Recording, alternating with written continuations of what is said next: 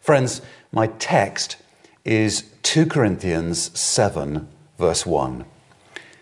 Since we have these promises, beloved, let us cleanse ourselves from every defilement of body and spirit, bringing holiness to completion in the fear of God.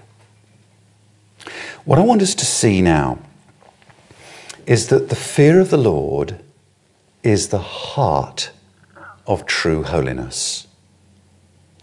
Professor John Murray wrote simply The fear of God is the soul of godliness. The 17th century Puritan John Owen, he likewise argued that the fear of the Lord means the whole worship of God, all the obedience which we owe unto him. So, if the fear of the Lord is the heart of holiness, if it is that important, I want to ask two questions. First, what is the fear of the Lord? And second, how can we grow in the fear of the Lord? Okay?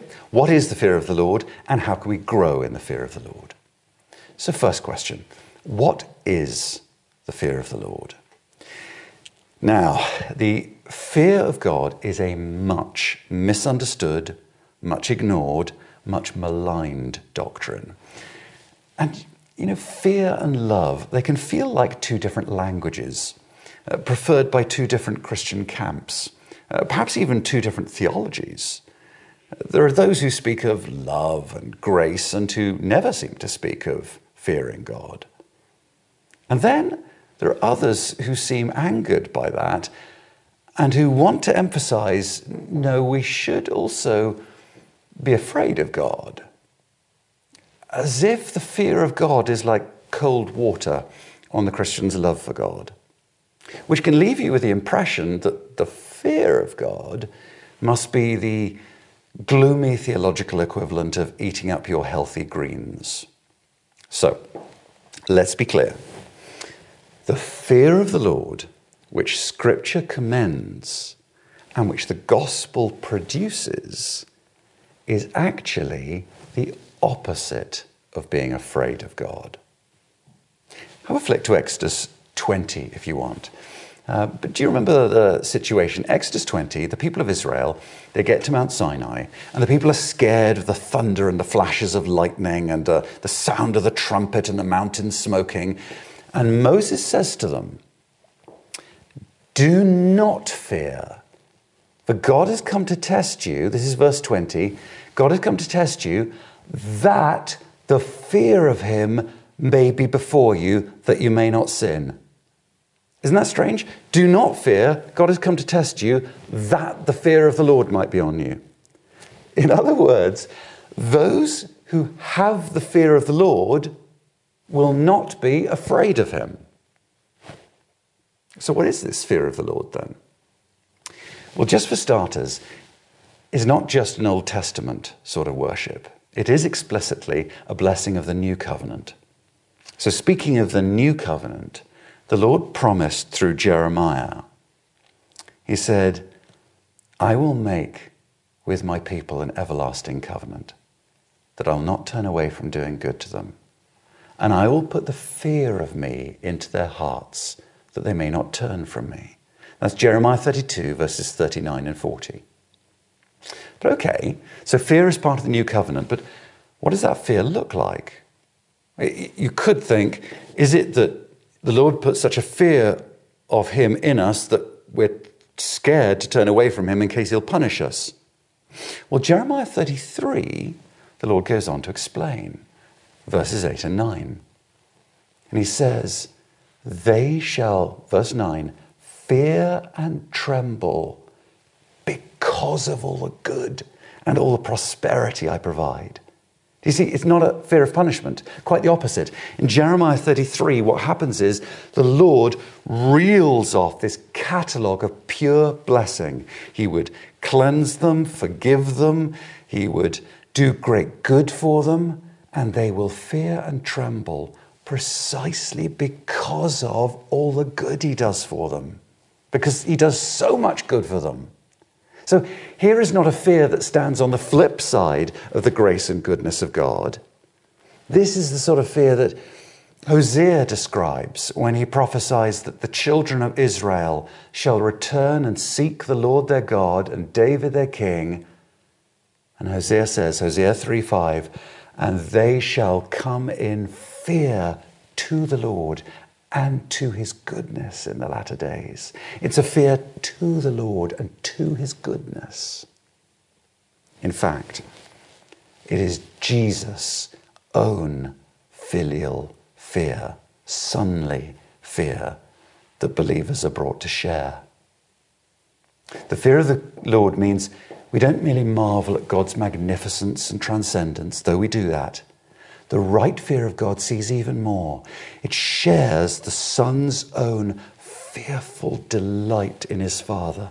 It's the attitude of a child marveling at the perfection of our Father. So let's see that in Jesus. Uh, Jesus, you remember in Luke 2, grew in wisdom. Well, he couldn't grow in wisdom without the fear of the Lord. The fear of the Lord is the beginning of wisdom. Jesus had the fear of the Lord. And remember, Jesus is the Spirit anointed Christ.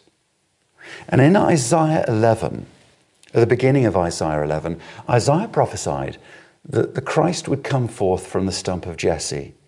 And Isaiah writes, And the Spirit of the Lord shall rest on him the Spirit of wisdom and understanding, the Spirit of counsel and might, the Spirit of knowledge and the fear of the Lord and his delight shall be in the fear of the Lord. Verse 3. Do you see? So, with Christ, it's not that he loves God and has joy in God, but finds, unfortunately, that to fulfill all righteousness, he must also fear God. No, no, quite the opposite. The Spirit who rests on him is the Spirit of the fear of the Lord. And Christ's delight is in the fear of the Lord. This sonly, filial fear is part of the Son's pleasurable adoration of his Father. Indeed, it is the emotional extremity of that wonder. So, really, the fear of God defines true love for God. It is love for God as God. It shows that to encounter the living God truly means we cannot contain ourselves. God is not a truth that you can know coldly or unaffectedly. He's not a good to be received listlessly. Seen clearly, the dazzling beauty and splendor of God must cause our hearts to quake, to rejoice and tremble. To fear the Lord is to be more alive. It is for our love, joy, wonder, worship of God to be more acute, more affecting. Because when we rejoice in God so intensely that we quake and tremble, then we're being most heavenly. Now, the reformers were deeply concerned with how we can mistake the reality of the fear of God for an outward and hollow show. So Martin Luther said, To fear God is not merely to fall on your knees. Even a godless man and a robber can do that. And John Calvin added, Where there is great ostentation and ceremonies, sincerity of heart is rare indeed. And that should give us pause. Because it would be, for example, all too easy and often right to criticize church worship that seems devoid of any real fear of God. But then, as a solution, simply lay down rules demanding some external performances which mimic true fear. Scripture instead presents the fear of God as being primarily a matter of the heart's inclinations. So it describes the shape and scale of proper Christian desire. So, for example, Psalm 112, verse 1 Blessed is the man who fears the Lord, who greatly delights in his commandments. Do you see? The one who fears the Lord is not merely one who grudgingly attempts the outward actions of keeping the Lord's commandments. No, the one who truly fears the Lord in Psalm 112 greatly delights in God's commandments, finds pleasure in God. In other words, fear is something that runs deeper than behavior. It's something in the very grain of the heart that drives behavior. So, sinful fear of God, running away from God, is not merely a matter of sinful actions. Sinful dread of God hates God. It despises God as a revenging judge, and therefore, because it hates God, therefore it acts sinfully. And in contrast, a right fear loves God. It doesn't merely behave correctly, it actually cherishes him as a holy father and therefore has a sincere longing to be like him. And so, friends, the fear of God as a very strong biblical theme stands like a superb theological guard dog. It stops us thinking that we are made for either passionless performance or a detached knowledge of abstract truths. The fear of God backs us into the acknowledgement we are made to know God in such a way that our hearts tremble at His beauty and splendor, that we're remade at the deepest level. The fear of God shows that entering the life of Christ involves a transformation of our very affections so that we begin actually to despise, not merely renounce, actually hate the sins that once we cherished. And we begin to treasure the God we once hated. Which is why singing is such an appropriate expression of a right, sonly, filial fear. There's a beautiful opening to Psalm 47. The sons of Korah cry, Clap your hands, all peoples. Psalm 47 Shout to God with loud songs of joy, for the Lord the Most High is to be feared. They sing for joy because he's to be feared. Or in Exodus 15, overwhelmed at the Lord's deliverance, Moses and the people say, Who is like you, Lord, among the gods? Who is like you, majestic in holiness, awesome or fearful in glorious deeds, doing wonders? Exodus 15 11. In fact, the fear of the Lord is the reason Christianity is the most song filled of all religions. It is the reason why, from how Christians worship together, even to how they stream music, Christians are always looking for ways to make melody about their faith. Because Christians instinctively want to sing, to express well their words of praise, to stir it up, knowing words spoken flatly will not do in worship of this God. And one more thing about this fear before we ask how to grow in this fearful, weak kneed, wondering at God. One more thing. You know that we live in a time of great anxiety. People all around us are fretful and scared. And you need to know this fear of the Lord is the great antidote for anxiety. Where the fear of the Lord becomes central and more important, other fears subside because He looms larger. So, dear friends, if you would be peaceful in these panicky days, if you would be wise, if you would be like Jesus, grow in this delightful, fearful love for God as God. And you know, the importance of the fear of God puts a particular challenge to all of us who are called to feed Christ's people with the Word of God. Because if the people are ever to fear God aright, with wonder and not with dread, they need leaders who have this right fear and who model it in how they live and how they talk every day. Fear is a state of the heart, but is one that we've seen in Scripture manifests itself physically. Those who have the fear of God rejoice and tremble. In other words, if you fear God, it will show. The presence of the fear of God in a leader should be sensed by the people. It should be something, perhaps they can't put their finger on it, but it'll be something beautifully Christ like in the atmosphere around him.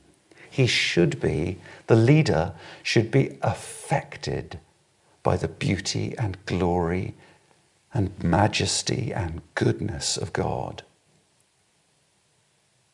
Also, the fear of God should be a key goal in all our teaching. And that must shape both the content and the intent or purpose of our teaching. As for content, the people need the Word of God if they're to grow in this fear. They need an expository, scripture rich diet. Through the scriptures, they need to be given the knowledge of God, the Creator, and also brought to that cross centered knowledge of God, the Redeemer in Christ. They need to know the doctrine of justification by Christ's blood alone to banish their sinful fears. They need to have the glory of the crucified one constantly placarded before them so that they grow in a wondering, filial fear. And as for the intent or purpose of our ministry, we must, like Moses, teach with the specific aim that people might fear the Lord. That's what Moses did, Deuteronomy 6. It means that the knowledge of God that we seek to instill in people is, well, Calvin put it like this. He said, It is not that knowledge which contempt with empty speculation merely flits in the brain, but that which will be sound and fruitful if we duly perceive it, that which takes root in the heart. In other words, we cannot be content merely to transmit, transmit to share information as we teach because there is no true knowledge of God where there is tr- no true fear of God. Pure, real religion is precisely where we have a fear of God. Why? Because the living God is so tremendously glorious in all his ways, God cannot be known without being adored. Calvin wrote, How can the mind be aroused to taste the divine goodness without at the same time being wholly kindled to love God in return? For truly, he said, that abundant sweetness which God has stored up for those who fear him cannot be known without at the same time powerfully moving us. Brother preachers, it means a sermon must not be confused with a simple lecture. Christian preaching is not merely explaining the text. The Pharisees could do that with a theological correctness that exceeded the Sadducees, and they remained spiritually barren. The preacher has a greater responsibility, a responsibility that demands a deeper integrity. God shares knowledge of himself in order that we might be affected. Just as all theology should lead to doxology. So all preaching should foster sincere worship. And such heartfelt, God fearing worship is precisely what is most practically transformative for the Christian, what is most productive of true obedience. Because love for God enables true love for neighbor. The first table of the law concerning worship is the foundation for the second concerning love for neighbor. We must bring people not just to know about, but to know and so love and worship God. Brother preachers, if indeed the fear of God is so essential a matter for Christian health, we who are called to preach cannot preach in such a way that allows for indifference. The Word of God is described as being in itself the fear of the Lord. That's Psalm 19, verse 9. In Psalm 19, we get all these descriptions of the Word of God.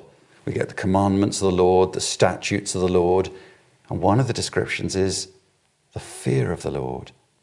Because the Word of God so perfectly presents God that it presents the fear of the Lord. So the Word of God, the fear of the Lord, cannot go out listlessly. It cannot be rightly received coolly or unaffectedly. We preachers must share the fiery intent of the word. We must preach so that sinners tremble and so that the hearts of the saints no longer creep in dread but quake in wonder. Okay. Let's move on to the second question now. So, having seen what the fear of the Lord is, how can we grow in this fear of the Lord? Well, the fear of God, we've seen, is a matter of the heart's deepest inclinations. So, how you think you can cultivate the fear of God depends on how you think our hearts work. And Luther said that was the real issue. He said that was the essence of the matter in dispute at the Reformation. You know, in Luther's sights in the earliest days of the Reformation were the Aristotelian ethics that shaped Roman Catholicism. So Aristotle had said this in his ethics. Aristotle said, We become righteous by doing righteous deeds. Or it could be translated, we become just by doing just acts. So, do you see what that means? It was a self help, fake it till you make it message. That if you work at outward righteous acts, if you keep doing those things, you will actually become a righteous person. And so in Roman Catholicism, the idea came that cultivating virtuous habits was the key to grow in holiness.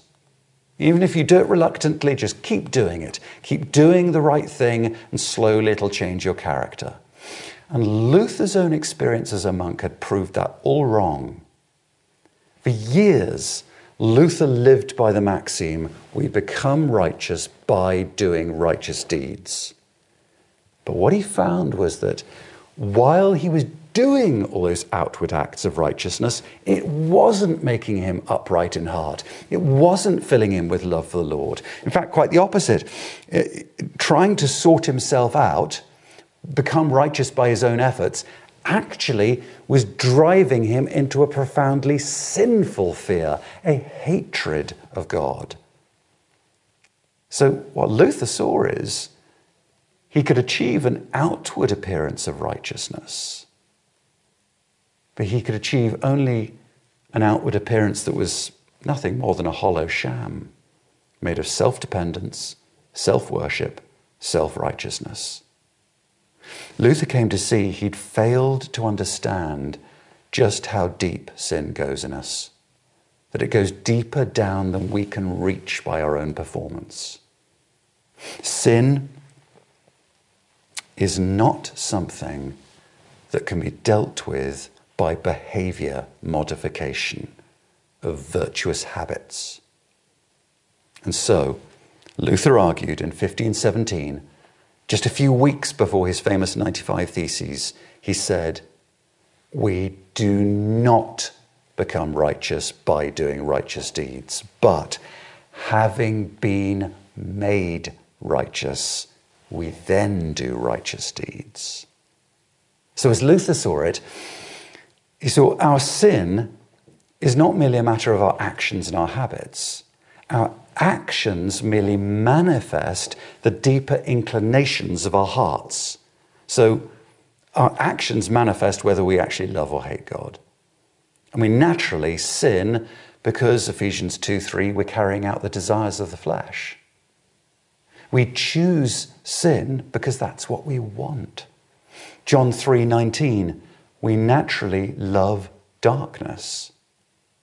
And so, James 1, each person is tempted when he's lured and enticed by his own desire. And desire, when it's conceived, gives birth to sin. And sin, when it's fully grown, brings forth death. James 1 14 to 15.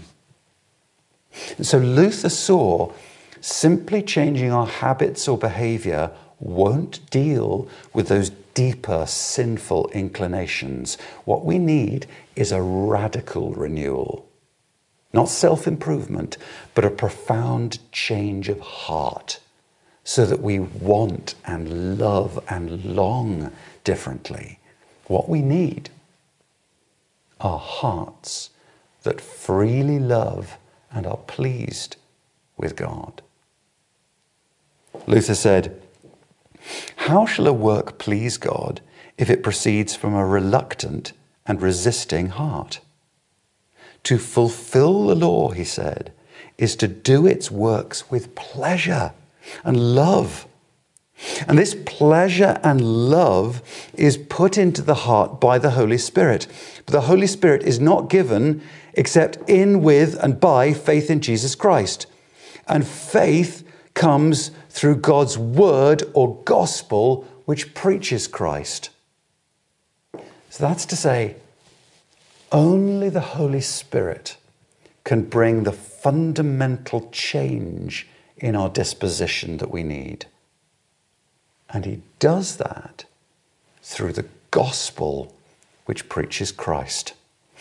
Only the preaching of Christ can turn a heart truly to desire righteousness and fear God with a loving, trembling, filial adoration.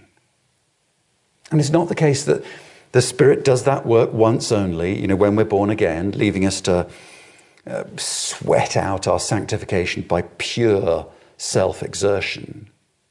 It is always the gospel that does that deep plough work in our hearts. John Owen, the Puritan theologian, put it like this He said, Holiness is nothing but the implanting, writing, and realizing of the gospel in our souls. And therefore, Luther's first advice for believers, his first advice for those who want to grow in holiness was this. He said, This is how you must cultivate Christ in yourself. Faith will spring up and flow from the blood and wounds and death of Christ. If you see in these that God is so kindly disposed towards you that he even gives his own Son for you, then your heart will grow sweet and disposed toward God. Only then, when your heart is turned towards God, will you want to fight to turn your behavior towards Him. So, with that in mind, how can we grow in this fear of the Lord? The verse that puts it most simply is Psalm 130, verse 4. It's a strange verse. It says, But with you there is forgiveness, that you may be feared. Isn't it strange? It's not, with you there is judgment that you may be feared. It's not with you there is forgiveness that you may be loved. It's with you there is forgiveness that you may be feared. Forgiveness, salvation is the best, most fertile soil for growing a right fear of God. Because without God's forgiveness, we'd never approach Him, we'd never want to. Without the cross, God would remain a dreadful judge of whom we'd be afraid. It is divine forgiveness and our justification by faith alone that turns our natural dread of God as sinners into the fearful, trembling adoration of beloved children. It's because at the cross we see most deeply into the kindness and mercy of God to us. And that causes us to go weak with wonder. John Bunyan said, Oh, that a great God should be a good God, a good God to an unworthy, undeserving people, to a people that continually do what they can to provoke the eyes of his glory. This should make us tremble. And you know, Bunyan is so good here. He saw how the cross is the place above all in which to grow the fear of God. And he once explained how the cross simultaneously cancels the believer's guilt and increases our appreciation of just how vile our sinfulness is. So you look at the cross and you see, there my sins have been dealt with, but there on the cross I see how wicked my sin is that it caused him to go to the cross. And Bunyan said this If God shall come to you, and visit you with forgiveness of sins. That visit will remove the guilt, but it will increase the sense of your filth. In other words, when you're forgiven, you will then, for the first time, just appreciate just how dirty you are. And Bunyan went on, he said, and the sense, the appreciation of this, that God has forgiven a filthy sinner, will make you both rejoice and tremble. Oh, the blessed confusion that will then cover your face. It is a blessed confusion we find at the cross, made of sweet tears. Because there you see God's grace and kindness shown to you in Christ crucified, which makes you weep at your wickedness. And so you find yourself simultaneously repenting of that sin that caused that and rejoicing at his mercy. And so his mercy shows up just how great your wickedness is. And your wickedness shows how incredibly great his grace is, all leading you to a deeper, more fearfully happy adoration of the Saviour. So, friends, if you would bring holiness to completion in the fear of God, if you would grow in this fearful heart of what it means to know God, stay close to the cross. Live in its shadow. Because until we see him in heaven, it is the cross that gives us the clearest window into the righteous, compassionate heart of God, blazing with love and mercy. And then at the cross, you will taste what it is like in heaven. In heaven, where there is no longer anything of which to be afraid anymore. In heaven, where the saints will be caught up into God's own fearful happiness, will be overwhelmed by exultation in the glory of God. There in heaven, where our eternal joy will consist precisely in this fear of God, rejoicing and marveling at Him so entirely that, like the angels, we burn and tremble and fall on our faces in wonder. The hymn writer F.W. Faber put it like this He said, And Father, when to us in heaven thou shalt thy face unveil, then more than ever will our souls before thy goodness quail. Our blessedness will be to bear the sight of thee so near, and thus eternal love will be but the ecstasy of fear. The fear of the Lord is the ultimate affection. It is the very aroma of heaven.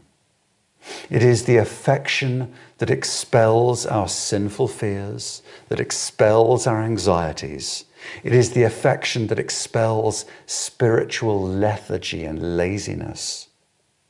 To grow in this sweet and quaking wonder at God is to taste heaven now. Let's pray.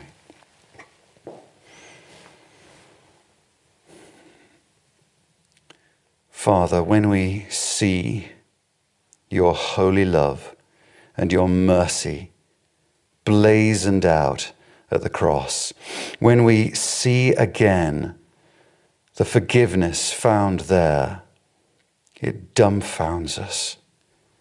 Help each one of us in all our busyness to stay close to the cross so that we say with the psalmist, With you there is forgiveness, so that you may be feared, so that we are more heavenly, so that we cry, Shout to God with loud songs of joy, for the Lord the Most High is to be feared.